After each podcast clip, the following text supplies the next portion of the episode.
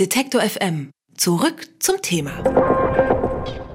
Leute durchsuchen oder festnehmen. Diese Rechte sind im Normalfall nur der deutschen Polizei vorbehalten. Es sei denn, man wird auf frischer Tat ertappt. Trotz dieser Regelung genießt der amerikanische Secret Service Privilegien hier in Deutschland. An Flughäfen beispielsweise ist es vorgekommen, dass Mitarbeiter des Secret Service verdächtige Personen festgehalten und der Polizei übergeben haben.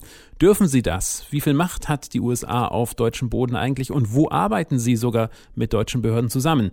Damit haben sich Redakteure vom Norddeutschen Rundfunk und von der Süddeutschen Zeitung gemeinschaftlich beschäftigt. Mitbeteiligt war auch der Innenpolitik-Ressortleiter der Süddeutschen, Heribert Prantl. Er kann uns genauer erklären, was es mit amerikanischen Behörden in Deutschland auf sich hat. Erstmal einen schönen guten Tag. Guten Tag. Sie haben monatelang recherchiert. Was wird von amerikanischen Behörden in Deutschland alles verwaltet? Nun ja, es gibt ein Netz von quasi hoheitlicher Tätigkeit, die Amerikaner in Deutschland ausüben. Sie sagen zu Recht, Hoheitsgewalt auf deutschem Staatsgebiet darf eigentlich nur die deutsche Staatsgewalt ausüben. Es ist ganz offensichtlich so, dass nicht nur, wie wir in den letzten Wochen via Spionageerkenntnisse gelernt haben, dass amerikanische Hoheitsträger tatsächlich Hoheitsgewalt ausüben. Das Beispiel Flughafen wird heute in der Süddeutschen Zeitung ganz ausgiebig geschildert. Es wird bestritten vom Bundesinnenministerium, dass äh, tatsächlich amerikanische Staatsangehörige in Deutschland festgenommen hätten, aber die Erkenntnisse, die wir haben, sind da ziemlich massiv. Es gibt noch andere Fälle. Und äh, da stellen sich tatsächlich die Souveränitätsfragen. Wie souverän ist Deutschland? Und äh, man ging äh, ja bislang davon aus, dass alle alliierten Vorbehaltsrechte, die irgendwo in diese Richtung gehen, erloschen seien. Das ist offensichtlich so nicht der Fall.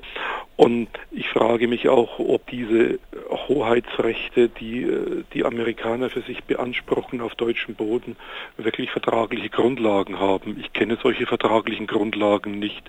Vielleicht existieren sie. Ich habe den Eindruck, dass da die Kraft des Faktischen doch ziemlich hoch ist und sich die Bundesregierung, die aktuelle und die Vorgängerbundesregierung nicht einzuschreiten getrauen, genauso wenig wie äh, bislang die Bundesanwaltschaft etwa in Spionagefällen durch Ermittlungen eingegriffen hat. Hier gibt es sozusagen ein Arkanum äh, für die US-Hoheitsgewalt in Deutschland, in das sich die deutschen Staatsgewalten nicht einmischen. Und das ist dann auch wahrscheinlich der Grund, weswegen man davon so wenig mitbekommt, ne?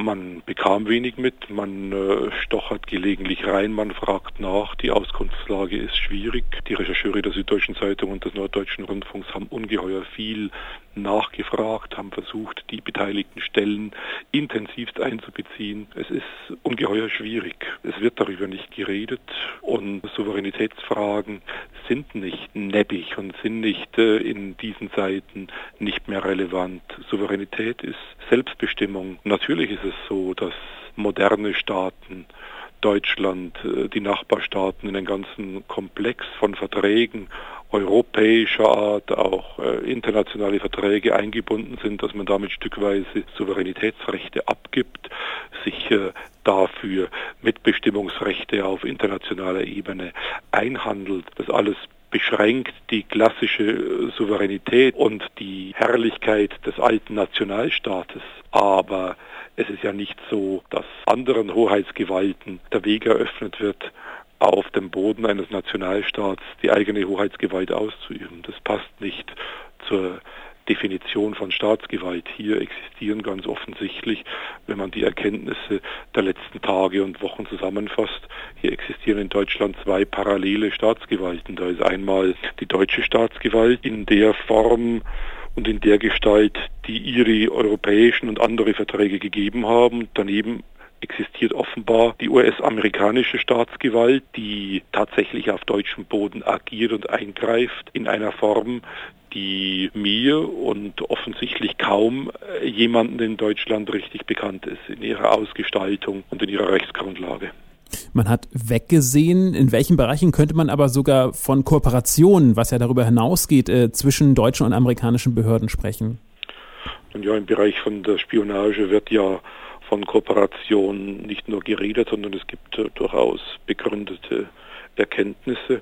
Und im Bereich der weiteren Grundrechtseingriffe, zum Beispiel der Festnahme hier auf dem Flughafen in Frankfurt spielt ja dann die deutsche und die oder umgekehrt die amerikanische und die deutsche Hoheitsgewalt zusammen, weil deutsche Behörden amerikanische Wünsche exekutieren, nämlich durchführen und dann gegebenenfalls auch einen Beschuldigten so lange festhalten, bis ein amerikanischer Haftbefehl da ist.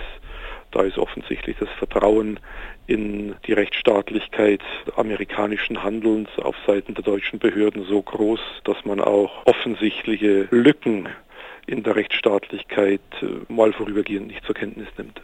Wäre nun gerade nicht eigentlich der perfekte Zeitpunkt für Deutschland endlich aus dem Schatten der USA zu treten und die eigenen Rechte zu vertreten? Nun ja, ich habe schon im Zusammenhang mit Snowden gesagt, dass es so etwas gibt wie eine Feigheit vor dem Freund. Man muss, wenn es darum geht, dass Deutschland wesentliche Erkenntnisse diesem Edward Snowden verdankt und ihn deswegen nach Deutschland holen möchte. Da sollte man jetzt nicht nur den Zorn der Amerikaner fürchten, sondern auch den Bündnispartner darauf hinweisen, wie wichtig dessen Aussagen sind und darauf verweisen, dass eigentlich sie mit den Spionageaktivitäten bis hin zur Kanzlerin die Ursachen für einen äh, deutschen Zorn äh, gelegt haben. Die Trübung, um es vorsichtig zu sagen, des deutsch-amerikanischen Verhältnisses geht ja nicht von Deutschland aus, sondern vom Schalten und Walten der US-amerikanischen Behörden, zum Beispiel der Geheimdienste, zum Beispiel des Geheimdienstes NSA. Und da würde ich mir ein ja, Verhandeln und ein markantes Verhandeln auf wesentlich höherer Ebene wünschen, als es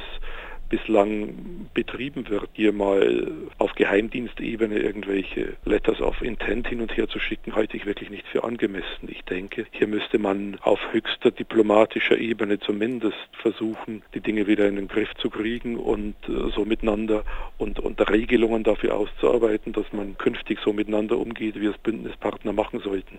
In alten Tagen hätte ich gesagt, um alte Namen herzunehmen aus früheren Zeiten, es müsste auf der Ebene eines Henry Kissinger und eines Richard von Weizsäcker miteinander verhandelt werden, um mal Namen zu nennen, die man jetzt in die Jetztzeit transportieren müsste, um zu zeigen, wie wichtig die Dinge sind, die jetzt verhandelt werden müssen, wie wichtig es ist, über die Grundlagen der Souveränität, deutschen Souveränität zu reden und wie sie sich in den verschiedenen Bereichen konkretisieren. Wie mächtig sind die USA auf deutschem Boden? Offenbar noch deutlich mächtiger als zuletzt angenommen. Das haben Recherchen des Norddeutschen Rundfunks und der Süddeutschen Zeitung ergeben. Und das war dazu im Gespräch der Innenpolitik-Ressortleiter der Süddeutschen, Heribert Prantl. Herzlichen Dank für das Gespräch. Ich danke Ihnen. Alle Beiträge, Reportagen und Interviews können Sie jederzeit nachhören im Netz auf detektor.fm.